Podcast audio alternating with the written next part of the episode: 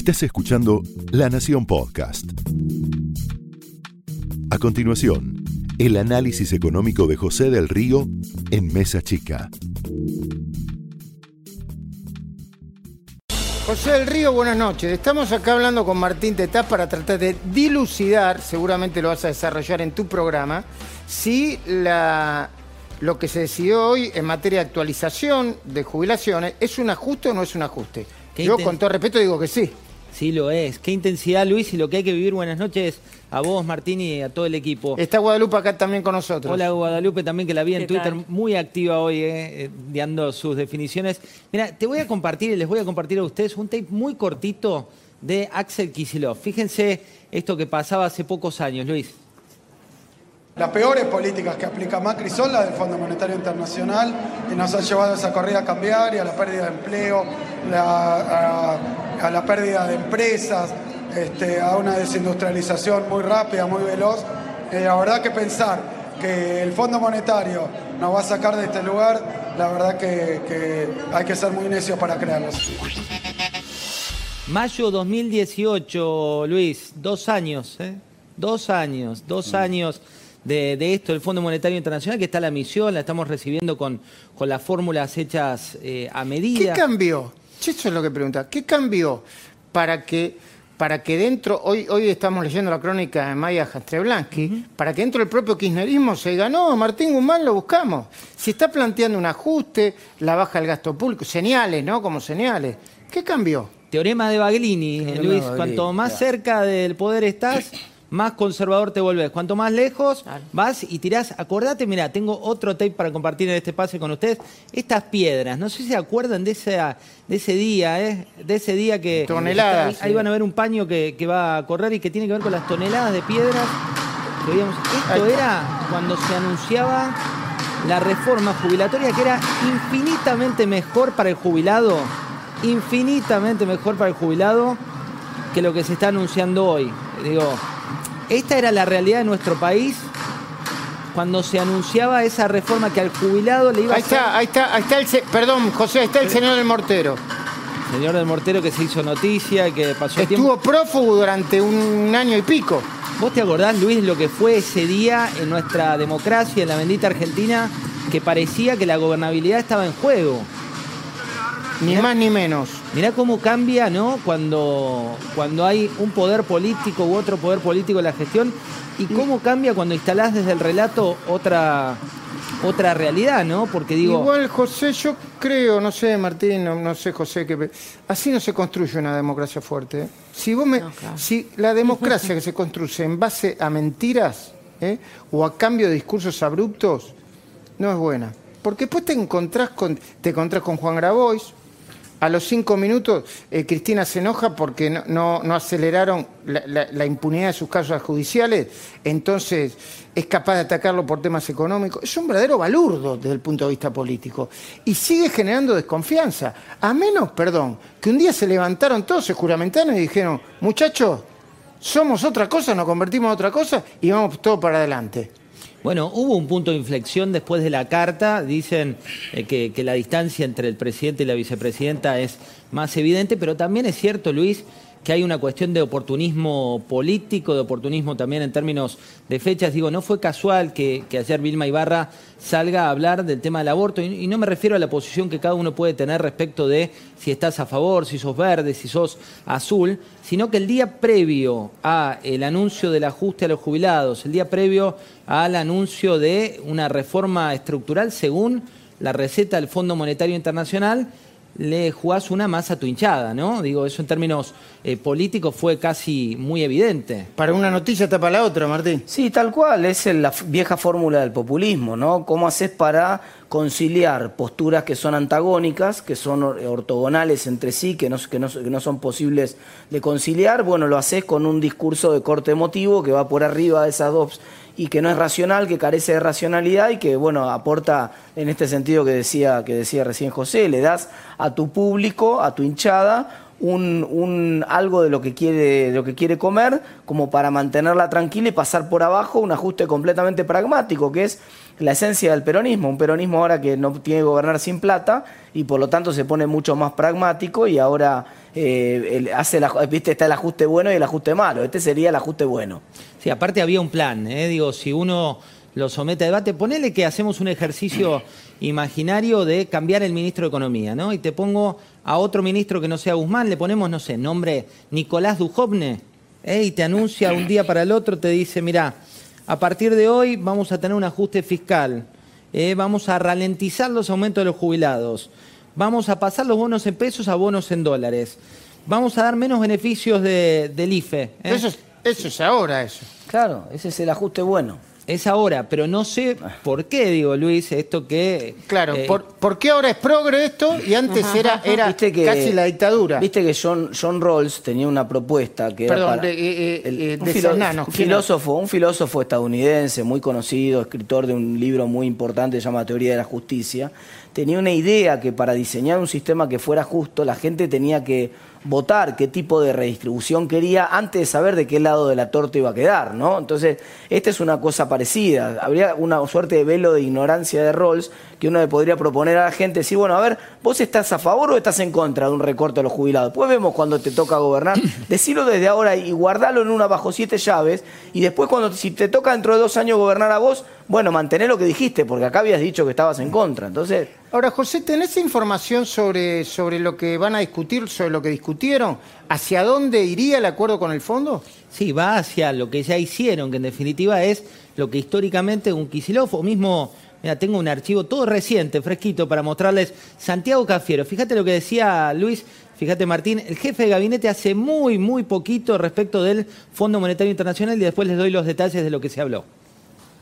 Ahora le toca nuevamente al peronismo, al Frente de Todos, a Alberto Fernández también, de casualidad, eh, empezar a resolver esto nuevamente, eh, sentarse a negociar con el, con el Fondo Monetario, que tiene que entender que en la Argentina no hay lugar para ajustes, en la Argentina no hay lugar para, para, para un modelo distinto que no sea el que los argentinos y argentinas expresaron el año pasado eh, con Alberto y con Cristina a la cabeza, que es un modelo de producción y de empleo. Los cambios estructurales tienen que ir en esa línea. Lo que se está negociando son básicamente los acuerdos estructurales. Recordemos que Macri, como era políticamente incorrecto hablar del Fondo Monetario Internacional, hablaba de acuerdos stand-by, que en definitiva lo que te hacen es, te dan plata pero no pueden meterse en tu economía. Lo que se está haciendo ahora con la reforma previsional, Es- con lo laboral, es lo que se está pidiendo para más fondos por un lado, pero por otro lado se te meten en el plan económico. Sí, en- y, y en el presupuesto. Y habría que ver si se va a una reforma estructural más profunda con la reforma laboral y, y- y alguna otra cosa. No, José, no sé si tenemos tiempo, pero Guadalupe te quería hacer una pregunta. Sí, cómo no. Eh, José, ¿pensás que ahora tiene una nueva resignificación la carta de Cristina que muchos eh, creímos ver justamente que se estaba distanciando diciendo acá el que gobierna es Alberto Fernández y justamente lo hizo unos días antes del ajuste? Totalmente. En materia económica, cuando ella hablaba de economía bimonetaria, era un respaldo anticipado. Dicen los que saben que eh, ya estaba informada la vicepresidenta, pero también, obviamente, Guzmán tiene una jugada que, es muy político, Guzmán en sus, en sus movidas de ajedrez, y Máximo Kirchner es tal vez quien mejor esté informado del plan económico que tiene el propio Guzmán, porque de hecho todo esto después va a pasar por el Congreso, digo, y cuando pase por el Congreso, si no llega ya con el abrazo, y no abrazo de oso, de eh, Máximo Kirchner, seguramente no se aprobaría. Con lo cual, sí, Guada, coincido con, que era una jugada en términos económicos eh, plenamente preparada. Ahora, la gran pregunta acá, que todavía para mí no tiene respuesta, es, eh, Máximo Kirchner se da vuelta. ¿Qué le dice a la militancia? Eh, Parrilli, Cristina, digo Parrilli por decirte, Cristina se da vuelta. ¿Qué le dice a la militancia? Eh, los referentes sociales, ¿qué le dicen a la militancia? Juan Grabois, ¿qué le dice a la militancia? Eve Bonafini, ¿qué le dice a la militancia? Luis Delía, estoy hablando de todos, a ver, dirigentes que son instrumentos de Cristina para jugar fichas políticas todo el tiempo. ¿Qué le dicen a la militancia? ¿Qué le dice eh, Baradel? ¿Qué le dice Pablo Moyano, Hugo Moyano? ¿Qué le dice eh, eh, el, el secretario general del sindicato de los bancarios? ¿Qué bueno, le dice? hoy la CGT ya salió con un comunicado hace hace minutos, donde habla de la honda preocupación. Es una manera políticamente correcta, pero ya por lo bajo sé que se están estrechando puentes con la mesa chica más política del gobierno. Por otro lado, tenés a Castells, que ya salió hoy a la calle a referirse a este Oh, tema. Parece el siglo pasado cuando lo vi a Castel con, Eh, con es el como barbijo. un déjà vu, ¿no? Esta Argentina en blanco y negro que, que va y vuelve. Y también tenés eh, que se viene este plan de seducción a Cristalina Georgieva, que vamos a ver si llega o no a buen puerto. Así que Yo no tengo el video, pero la imagen te vas a acordar. ¿Te acordás cuando Caballo la fue a ver a Norma Pla Sí. y Norma Pla lloró en el, en- en el hombro de Caballo? sí. ¿Sabés cuánto estaban las jubilaciones mínimas en ese momento? No me acuerdo el qué, qué año del 90 fue ese, 90. ¿Cuánto estaba la mínima en ese ¿Cuánto estaba? No me acuerdo. 200 dólares. ¿Sabés cuánto está ahora, no? ¿En dólares? ¿Cuánto? 121. 121 dólares. ¿Sabés cuánto estaba en el momento de los piedrazos la mínima? ¿Cuánto? 300. 350. Y con aspiración a ser actualizada por la inflación y no con esta nueva fórmula cada seis meses. Bueno, Luis, ¿Qué lo- tenés? ¿Qué tenés? está Santiago Kovarlov, que ya vamos a hablar con... un abrazo con él. grande eh, de mi parte. Tenemos un informe, Luis, que nos va a llevar a la casa de papel eh, de Pablo Fernández Blanco. La casa de papel, pero la de España. Y va a ser un tema del que se va a hablar y mucho, así como el dólar de cabeza pequeña, que también surgió de, Ah, sí. surgió de, de aquí después. Sí, qué buena nota Ahora esa. vamos a la casa. a la ¿Cuánto casa está el dólar? vez? Si, si uno quiere. ¿Cuánto, cuánto ¿Cuánto menos está, está? que Pablo? lo- ¿Cuánto está el.? Algunos no te lo reciben, algunos no te lo reciben directamente. Ah. Y Los que te lo reciben te quieren hacer un descuento, pero eso, viste, depende de la cara del comprador. De entre el 15 y el 20, decían el después. En algunos casos sí, en algunos casos sí, otros directamente no te lo reciben. Ay, Dios. Pero bueno, es lo que hay. Y también va a venir Daniel Artán, así que tenemos un programa muy, muy intenso. Te vemos, nos quedamos a verte. Abrazo a todos, eh, saludos. Chao, chao. Bueno, les decía, eh, el pragmatismo pesó por sobre el relato, pero el relato se impuso al pragmatismo. ¿Por qué? Porque por un lado lo que se habla, se está empezando a hablar de cannabis medicinal, se está pensando a hablar de si se trata o no en dos semanas, en tres semanas, el proyecto de, de aborto, se está empezando a hablar de cuestiones más políticas, pero la realidad, lo más importante, está ocurriendo por debajo de la mesa en materia económica. Y cuando te hablo de materia económica, te hablo de un ajuste que es claro, pronunciado. ¿Qué opinión tenés frente a ese ajuste?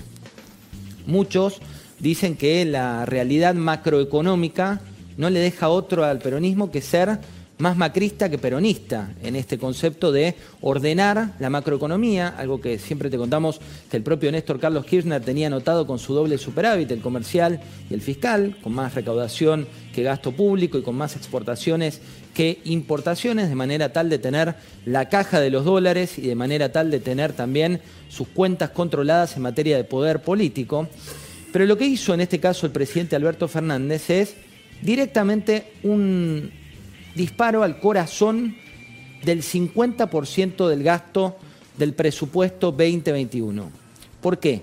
Porque cuando vos mirás las jubilaciones, mirás las pensiones, mirás todo lo que tiene que ver con ese gasto previsional, equivale al 50% de las partidas que tiene el país proyectadas para el próximo ejercicio del año que viene. Cuando vos esa fórmula, que es la fórmula que había presentado en ese momento tan pero tan horrible y violento que se discutió en su momento en, la era de eh, Mauricio Macri, me refiero al momento del mortero, ese momento que se rompió toda la plaza y que se tiraban toneladas de piedras, en ese contexto, lo que se estaba discutiendo era un aumento a los jubilados que sí herida, hería la macroeconomía, porque la macroeconomía no tenía resistencia, pero desde la perspectiva de los que estaban aquí reclamando, si vos ponías la cuenta a los jubilados, se planteaba como un ajuste y lo que pasaba era todo lo contrario, dejaba de ser discrecional, como comenzó a ser vía decreto cuando asumió Alberto Fernández, y dejaba de ser algo que se atrasaba, de hecho los jubilados fueron de los pocos que le ganaron la carrera a la inflación. Con lo que se anunció ahora, lo que va a ocurrir es que la cuenta macroeconómica, la cuenta del país, se va a ordenar en parte, y la cuenta microeconómica, que es la que sostiene el relato que vamos a cuidar a los jubilados, es realmente muy difícil que el jubilado le gane la carrera a la inflación. ¿Por qué el relato se impone al dato en este caso? ¿Por qué hoy no tenés una escena, gracias a Dios, una escena como esta y tenés una escena democrática que es una discusión que viene en el Congreso respecto de lo que está ocurriendo y una decisión política de darle importancia a la reforma previsional que ya a Toto Caputo, ya al ministro Dujovne, ya a Guido Sanleris, a todos ellos, los dirigentes del Fondo Monetario Internacional, les pedían que hicieran esto, que en definitiva tiene que ver con el ajuste del gasto público. ¿Qué más se anunció mientras se proyectó la otra imagen, la del debate nacional? Que no por eso te la estoy metiendo como, como un equivalente, pero te quiero decir, se instaló un debate con fecha y tal, pero por otro lado, menos beneficiarios del IFE de 10 mil pesos. ¿Qué implica eso para la dirigencia que suelen representar? Implica lo que pasaba hoy con Castells, implica lo que pasaba hoy con la CGT, implica también una buena decisión de ordenar la macroeconomía con un costo político que se trata de tapar en otras características u otras circunstancias. Pasó otra cuestión que si venía el gobierno anterior o el titular del Banco Central o el titular de la entidad monetaria o quien se te ocurre y decía que iban a cambiar bonos en pesos por deuda en dólares, imagínate lo que iba a hacer Twitter, imagínate lo que iba a hacer redes sociales. Eso fue lo que se hizo. ¿Cómo se calma el dólar paralelo? ¿Cómo se calma el dólar blue? En esta instancia? Bueno, con varias cuestiones. Por un lado, se canjearon esos bonos que te hago referencia, estos bonos de 44 mil millones de, dólares, que, perdón, este, esta es la refinanciación que tiene por delante el Fondo Monetario Internacional de 44 mil millones de dólares, pero se canjearon 43 mil 38 millones de bonos en pesos que vencían en cinco meses por dos bonos, uno de 500 millones de dólares y otro de 250 millones de dólares. ¿Qué es lo que está pasando hoy? Está pesando el pragmatismo ortodoxo en un reinado que supo ser el de Axel Kisilov, de la heterodoxia, al menos en términos de relatos. ¿Y qué más tenés que anotar en este plan? El congelamiento de tarifas se descongela, eso ya lo dice el presupuesto 2021, y como si fuera poco, llega la misión del Fondo Monetario Internacional. Con lo cual hay que seguir muy de cerca no solo lo que se dice, sino lo que se hace. Esto fue el análisis económico de José del Río en Mesa Chica, un podcast exclusivo de la Nación. Escucha todos los programas de La Nación Podcast en www.lanacion.com.ar. Suscríbete para no perderte ningún episodio. Estamos en Spotify, Apple Podcast, Google Podcast y en tu reproductor de podcast favorito. Seguí escuchando La Nación Podcast.